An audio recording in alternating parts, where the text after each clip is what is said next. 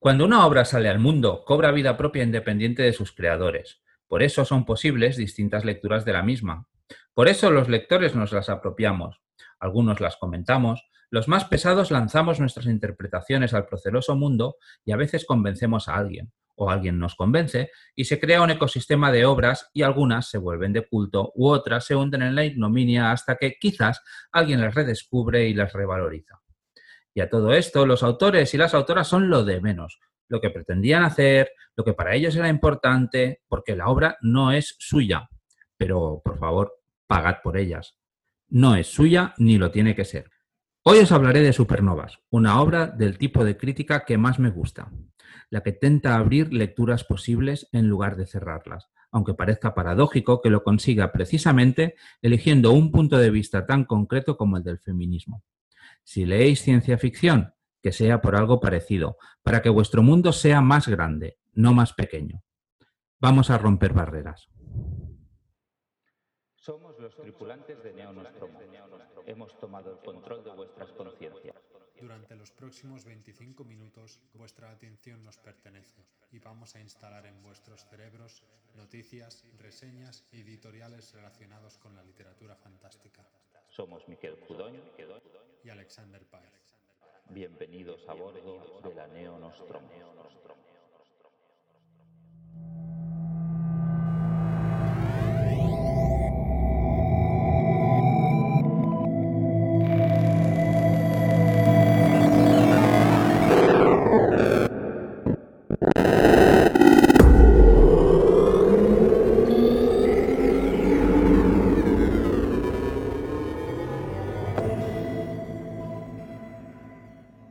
Bienvenidos al Neonostromo 34, al episodio 34 del de Neonostromo. Bienvenidos a la nave tras eh, este interesante eh, y breve editorial de Miquel Cudoñ, el cual estoy muy de acuerdo. De hecho, el otro día escuchaba podcast de Silvia Sketting sobre las diferentes interpretaciones que ha tenido Cumbres Borrascosas a, a lo largo del tiempo.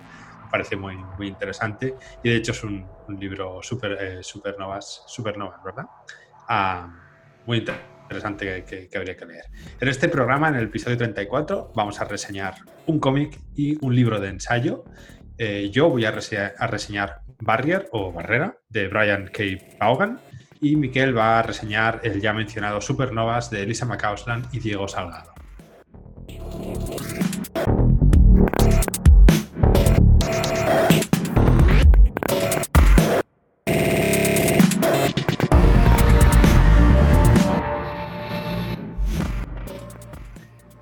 Si seguís el panorama norteamericano de cómics de ciencia ficción, deberíais conocer a Brian K. Vaughan.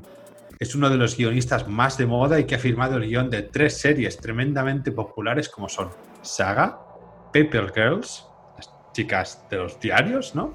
Y Y, el último hombre. Además de muchos otros como Ex Machina, Runaways, Buffy o Logan. Barrier es una de sus últimas obras, que además ha sido traducida y publicada en España por la editorial Gigamesh. Barrier cuenta con el dibujo de Marcos Martín y el color de Munsa Vicente. Leo cómic norteamericano bajo, por recomendación estricta. Soy muy, muy malo orientándome en este terreno. Pero cuando Echiver lo recomendó en el podcast PCBN, Podcast Free que busca nombre, me lancé. Barrier es una historia sobre violencia, sobre inmigración y sobre racismo, pero sobre todo es una historia sobre el lenguaje y la comunicación entre culturas. En Barrier tenemos a dos protagonistas, a una texana que vive cerca de la frontera con México y que siente un desprecio absoluto por los inmigrantes ilegales, ya que a menudo se cargan sus cultivos o la fastidian de algún que otro modo. Y además también seguiremos a un inmigrante de Honduras que cruza la frontera a Estados Unidos desde México y que huye de una vida de violencia, de asesinato en su país natal. La novela gráfica es bastante breve, creo que son unas 160 páginas, y a poco que os cuente algo de la trama os voy a reventar la historia. Pero hay un detalle que me parece clave y que de hecho se menciona en la propia sinopsis. De pronto, en medio de la historia, aparecen los aliens y nuestra tejana y nuestro hondureño tendrán que lidiar con ello juntos. Brian Vaughan, como ya hace en Saga, trata el tema racial de forma directa. En Barrier, por supuesto, con mucha más crudeza. Aquí no hay héroes o víctimas, solo personas con sus grises, con sus sombras y con sus acciones. Todos provenimos de un contexto que nos moldea, y Vaughan no señala con el dedo, sino que muestra una realidad mucho más compleja de lo que muchos queremos imaginar al simplificar conceptos. Vaughan ficcionaliza el drama de la inmigración y sobre todo resalta la incomprensión absoluta del país que recibe a estos inmigrantes. Un país con un sentimiento de superioridad cultural y socioeconómica, que hace uso de la manipulación para deshumanizar al otro, al extranjero. El tomo, de apenas 160 páginas, como ya he dicho, que podéis adquirir en Panel Syndicate por el precio que queráis en digital o en tapadura en Gigamesh, está dividido en dos tramas o dos arcos. El primero es más realista, quizá un poco más sutil a nivel de, escritura, de, narrativa, es menos evidente y es más reflexiva y además también es muchísimo más violenta y cruda. Y en una segunda parte, que es, bueno, cuando aparecen los aliens, eh, tenemos un dibujo mucho más colorista, mucho más estrambótico, eh, también queda un poco más gore, pero que repite el mismo mensaje de la primera parte de un modo más evidente. Como por si no lo hubieses entendido, toma, te doy una segunda vuelta para, hablar de lo mismo. Es curioso porque el dibujo a mí no me ha gustado nada, especialmente en la primera parte, pero es en esta primera mitad donde la historia brilla por su complejidad. En cambio, en la segunda parte, cuando la nave alienígena aparece y se hace hincapié en la incapacidad de los tres puntos de vista por comunicarse, es donde el color y el dibujo resaltan mucho más. Como ya he dicho antes, Barrier es una historia sobre el lenguaje y la comunicación. Es interesante que la edición original tenga la mitad del texto en español y la otra mitad en inglés, sin traducción. Es decir, si eres un lector anglófono sin idea de español, te vas a sentir como la tejana y viceversa con el hondureño si no sabes inglés. Es una estrategia arriesgada, pero que funciona y me parece que es el núcleo de toda la novela gráfica. En definitiva, creo que es, una, es un cómic, una novela gráfica muy interesante, atrevido y, bueno, breve. Se lee en una tarde y te da para reflexionar sobre bastantes temas muy interesantes y varias horas. Quizá uno pueda pensar que nos queda lejos esto del conflicto entre México y Estados Unidos y las fronteras y los inmigrantes, pero aquí mismo en España, en Europa, tenemos conflictos muy, muy parecidos, aunque no queramos verlos. Y de eso precisamente va esta novela gráfica, de nuestro enorme esfuerzo por no querer entender al otro. Vale, eh, muy bien, muy interesante. Yo creo que, lo voy a buscar en Panel Syndicate. Me interesa mucho lo que has explicado. Yo tengo de, del Bogan, tengo el de I, y de Last Man. Me lo fui comprando en tapadura mm. en las ediciones en cómic, una edición muy bonita en, inglés. Y es un cómic que, me gusta, es un autor que me interesa. Tengo pendiente Paper Girls y Saga, que me han hablado muy, muy, muy bien de él. Mm. Y de ellos, vamos. Y y Ex Machina en su momento, hace muchísimos años, también lo leí y también corre por casa. El, justamente en el cómic, en el libro que voy a hablar yo, en Supernovas, hablan bastante de, de I y de Terry, de Terry Bogan y, de las propuestas de saga. Le dan bastante importancia desde el punto de vista esto del papel de la mujer, del papel del género en la ciencia ficción. Eh, me interesa este que has explicado. Eh, me llama la atención lo que dices del dibujo, ¿no? Que en una parte te gusta y en la otra parte quizás no tanto. ¿Es, es porque el estilo cambia o, no, es un, es un esfuerzo? En, general no me gusta. si tengo que, hacer un global y, aprobarlo, para mí no aprueba. Pero en, la segunda parte es mucho más colorista y creo que el, color hace que, el dibujo gane, la historia gane. Y tiene un puntito, bueno, está, está chulo. A mí el dibujo no me gusta, es un, tipo de dibujo que no, entro, que, es el, típico dibujo de cómic norteamericano. A mí no, no, no me entra, no me entra. Creo que es un dibujo un poquito simplón. Pero bueno, es eso, en la segunda parte es más psicodélico, está en la nave espacial, eh, hay aliens y hay tema de lenguaje y sufren alucinaciones y hay como una explosión de colores muy, muy chula.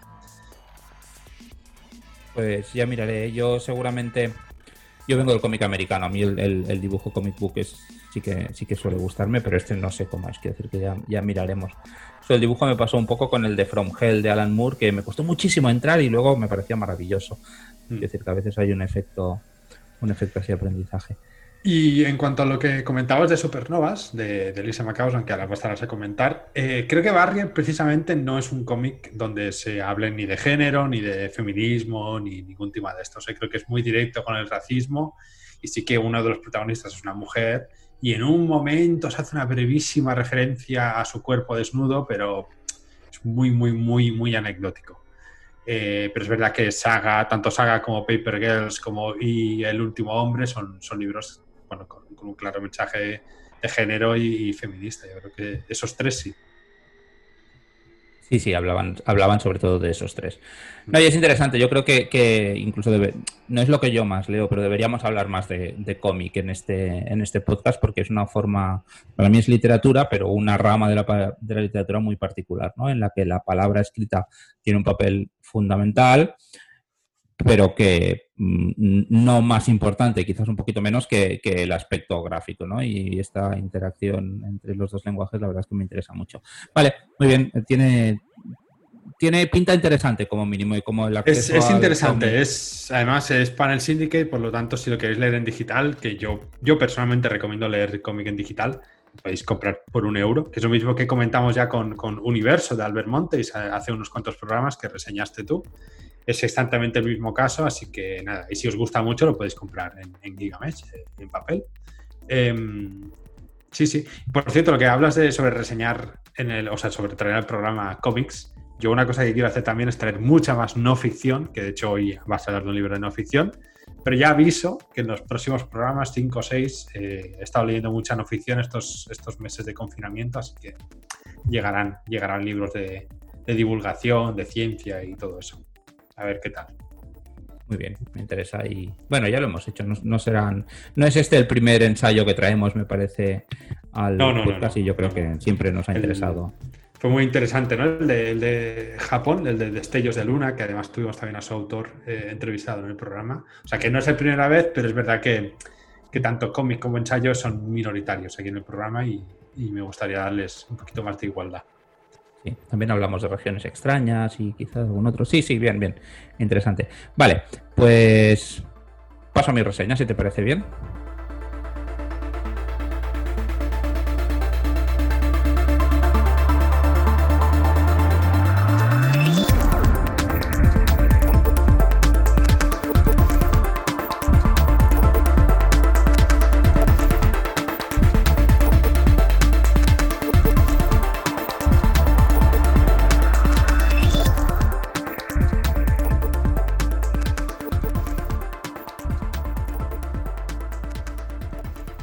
Vale, pues como, un poquito ya hemos anunciado desde el editorial, yo en este episodio voy a hablar de un ensayo que me ha parecido súper interesante. Se trata de Supernovas, una historia feminista de la ciencia ficción audiovisual y está editado en Errata Naturae eh, y escrito por Elisa McCausland y Diego Salgado. ¿vale? Tengo que decir que empecé a leer el libro, me lo había recomendado mucho a Alex, pero a, raíz un poco la excusa fue una lectura compartida en Twitter, de la cual por necesidades de trabajo y de tiempo me acabé descolgando, pero ahora que lo he acabado pues me parece una, muy buena oportunidad de recapitular y hablar un poco del libro. Es difícil, ¿eh? ya lo digo, ya lo diré ahora, te lo explico. ¿eh?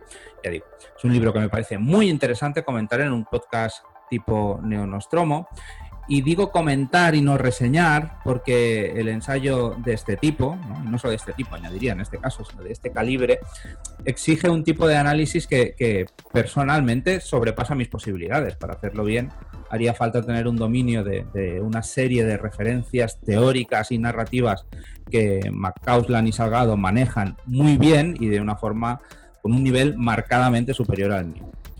Dicho esto, no obstante, voy a intentar explicar un poquito mis ideas acerca del libro y por qué creo que es importante. Porque lo creo. Es un libro que si te interesa el género, si te interesa la ciencia deberías leer. Es muy interesante.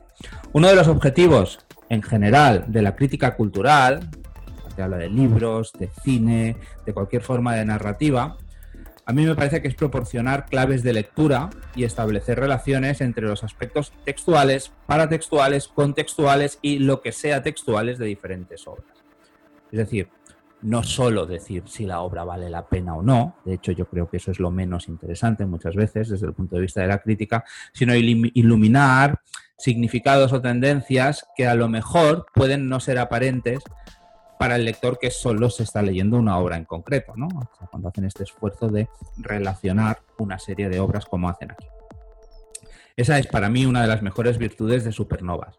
más allá de la especificidad del prisma feminista, del, objeto de interés muy concreto que tienen, yo creo que hacen un trabajo de redescubrimiento que en, ocasiones es realmente sorprendente, tan riguroso en su profundidad como ambicioso en la amplitud de sus objetos de interés. Se fijan en cómics, se fijan en libros, se fijan en películas, en series, en videojuegos. Raro es el artefacto narrativo, por llamarles de alguna manera, que ha rozado de alguna manera el campo de la ciencia ficción y acaba no haciendo aparición por las páginas de este libro. Y siempre desde el cariño. Es decir, y eso es algo que yo, que no me considero nada hater, valoro mucho. Incluso desde lo extremadamente concreto del objeto de estudio del libro, incluso cuando entre líneas se deja entrever cuánto o cuán poco han disfrutado los autores de una obra en concreto, como objeto de, consumo placentero, digamos, cuando la lees para disfrutar, en todo momento se hace evidente la importancia que le dan al género, a la ciencia ficción. Porque la tiene, o al menos es una opinión que yo comparto. Una de las cosas que yo creo que hace especial a la ciencia ficción, comparada con otros géneros, es la particular manera que tiene de recoger y subsumir las inquietudes de cada época para convertirlas en el ingrediente de sus historias. Esas inquietudes pueden ser explícitas y pueden ser deliberadas por parte de los autores, pero también pueden ser involuntarias o colaterales a, la intención declarada de la obra. ¿no? Y un poquito yo creo que el libro muestra una progresión en ese enfoque en las diferentes obras que va hablando. ¿no? hay una, cierta ordenación cronológica ¿no? y a medida que avanzan, pues la intención feminista es más evidente y más deliberada en las obras que, van, que van comentando. Es eso, creo, lo que hace posible e interesante el análisis desde el punto de vista del feminismo el libro refleja, o eso me parece a mí, una progresiva sensibilización o concienciación de las posibilidades que tiene la ciencia ficción como vehículo de significados o como símbolos vinculados al papel que tienen los géneros sexuales en la sociedad.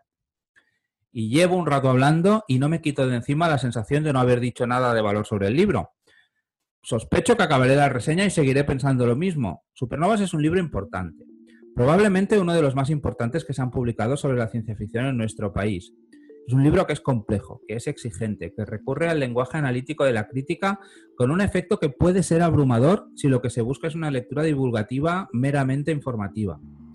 En cierta manera, McCausland y Salgado articulan un diálogo entre los lectores y las obras que analizan en las que ellos actúan como moderadores y como guías de viaje proponiendo interpretaciones y relaciones y proporcionando contextos que dejan fuera de toda duda la legitimidad o pertinencia o necesidad incluso de una lectura feminista del género.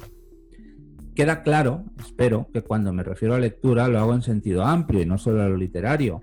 Una de las lecciones que el libro da por sentadas es que todo producto cultural forma parte de una red de significados en las que intervienen tanto los medios de producción y distribución como el contexto histórico de sus creadores e incluso sus lectores. Articulan un diálogo, decía, y lo moderan, pero es un diálogo necesariamente asimétrico. Como en los mejores viajes, los turistas, que en este caso somos nosotros, confiamos en los guías y disfrutamos de sus orientaciones para conseguir una experiencia personal que puede ser muy transformadora. En este caso lo es. Está claro que muchas de las tesis del libro no son sorprendentes. Muchos creemos que hace falta una reconfiguración importante del papel que juegan los géneros en nuestra sociedad. Y es probable que esa conciencia haga que quienes lean el libro, quienes lo leamos, sean los más próximos a priori a sus ideas. Pero es evidente también que el acceso al volumen de información que los autores manejan no está al alcance de la mayoría. Desde el punto de vista de la crítica y desde el punto de vista de la historia de la ciencia ficción, Supernovas es un libro imprescindible para cualquier aficionado al género. Es difícil no precipitarse a buscar las películas, las series, los libros, los cómics que van siendo mencionados en el libro. Como aficionado, la mejor crítica cultural es la que te abre perspectivas interpretativas, y en ese sentido, Supernovas es un éxito rotundo y consigue ilustrar los procesos de cambio que transforman constantemente la industria de la creación y en el que todos los agentes que participamos, incluidos los lectores, debemos sentirnos interpelados. Es una en una cuestión como la que ocupa este libro, la del feminismo, toda la sociedad debe sentirse interpelada. Supernovas deja claro por qué. Muy bien, la verdad es que no tengo nada que añadir, me parece una reseña muy, muy completa y no he acabado el libro porque eso que dices tú es complejo, requiere eh, eh, reflexión, requiere leerlo con calma, subrayar mucho. Y ahora mismo estoy leyéndome otro de, teoría y de crítica de, la literatura de ciencia ficción. Así que con dos era como mucho y aparqué este que era más nuevo que el otro y, lo paré. Em, hay una cosa que comentas que me parece muy interesante, que es eh, que, el libro es un éxito. Y creo que hay una clave, a ver qué opinas, que es eh, el hecho de que este libro se escapa del fandom, sale del techo de cristal porque está publicado en Errata Naturae. No está publicado en, no sé, en Nova o en Alianza, o sea, en Runas. No está publicado en una, editorial de género, sino en una editorial no mainstream, porque Errata Naturae tampoco es muy mainstream, pero que no publica ciencia ficción y ya está, sino que publica un poco de todo. Es verdad que Rata Natural tiene sus ensayos sobre Twin Peaks, sobre Star Wars, sobre eh, otras pelis o series, pero es como un poco lo que me pasa con Alpha Decay, que también tiene muchísimos ensayos sobre temas trascendentales o transversales de la ciencia ficción, pero no publican solo ciencia ficción, aunque tengan cosas. Y creo que esto puede ser una de las claves por las cuales este libro puede llegar a un público más amplio y ayudar a entender qué es la ciencia ficción. Y no solo desde la literatura, sino como tú has comentado, desde, el cómic, eh, el libro, la película, la serie, etc.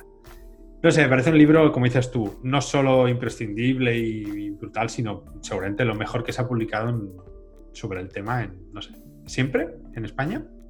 ¿Hay alguno? Es que no sé, es que me parece extraordinario que tengamos un libro así y espero que sea el primero de muchos, la verdad. Ojalá, ojalá. Mm, sobre lo que dices del ámbito del fandom y Rata Naturae, a mí me cuesta un poco definir fandom, ¿eh? O sea, y, de hecho lo, voy a coger como gente interesada en un tema, de forma más o menos activa, a la que le gusta leer sobre él y, digamos, es participa de este diálogo, está informada especialmente, ¿no? ¿no? No el núcleo duro este que organiza convenciones, hace podcast como nosotros, ¿no? Que, somos más productores dentro de productores de contenidos, ya sin entrar en, cuestión de calidad ni de eso, ¿eh? pero que, ah. lo hemos convertido en un hobby más allá de simplemente consumir. Eh, pero creo que Rata Natural es la colección en la que debería haber salido este libro, ¿no? Porque Rata Natural Es, es, el formato es ensayo, es ensayo serio, es ensayo riguroso, interesado en la producción cultural, ¿no? En la producción cultural popular, concretamente. Con lo cual, yo pienso que, el lector medio de Rata Natural, que no sé quién es, em, viene de, yo, soy lector. Yo soy medio Rata No le viene de nuevo el tema, no le viene de nuevo. Quiero decir que si has leído el ensayo, yo qué sé, eh, los de, yo tenía el de series, no me acuerdo cómo se llamaba, ¿eh? lo de Tere Shakespeare, me parece que estaba muy bien, o el de Wonder Woman de, de Macauslan, o... Tiene, no, no es un libro con una ubicación extraña dentro del catálogo de la editorial para mí. Me toca, ¿eh? Lo que pasa es que es un libro serio, es un libro que pretende hacer teoría literaria, no es, no es un libro de divulgación em, de yo he leído mucho y tengo opiniones muy claras que a lo mejor están súper bien estructuradas y valen y, te lo voy a explicar. No, es, yo he hecho una investigación, he estado estudiando, tengo las herramientas críticas para establecer, eh, para establecer relaciones entre esto y estoy haciendo un trabajo muy serio que te pide un esfuerzo. Yo he aprendido palabras, prosumo. Yo no había leído jamás la palabra prosumo. Bueno, pues ahora eh, es esto ¿no? un poco el fandom activo que consume y a la vez que produce. El, bueno, quiero decir que es un, libro que, te, que, tiene una curva de aprendizaje y, un lenguaje propio que surge de la academia. Y, yo creo que es un libro claramente académico en, en su planteamiento de referencias y, uso de citas y mm. tipo de análisis que hace, que es lo que para mí lo hace interesante. Sí, académico, pero lo digo porque a lo mejor alguien a lo mejor se ha asustado al, usar, al, escuchar la palabra, pero divulgativo, es decir, completamente accesible por, por, cualquier tipo de lector. Sí, es exigente, sí, tiene un tipo de lenguaje, eh, bueno, no, no, yo no diría académico, pero sí adecuado para el tipo de reflexiones y análisis que hace pero no deja de ser súper accesible, sepas o no sepas de lo que está hablando. Y de hecho, precisamente yo creo que la, gran ventaja de que salga en Rata Natural es que alguien que ha leído el ensayo de Twin Peaks o el ensayo de Wonder Woman, porque le gusta mucho el cómic, y realmente no acaba de entender qué es ciencia ficción, coge este libro y dice, ah, vale, vale, o sea que superhéroes es otro género, que no es ciencia ficción, ciencia ficción es otra cosa. Eh, ya, como dices tú, y estoy completamente, completamente de acuerdo, no podría haber salido en, otro, en otra colección, es la colección donde tiene que haber salido y, me parece, no sé, como, como un alineamiento de planetas, ¿eh? sinceramente. A ver, a mí me parece un libro accesible porque me parece que todo es accesible si lo coges con ganas, pero es un libro que es desafiante y, no es simplemente no es ni pretende ser ni tiene que ser una lectura ligera que maneja ideas que son sofisticadas y, y es eso.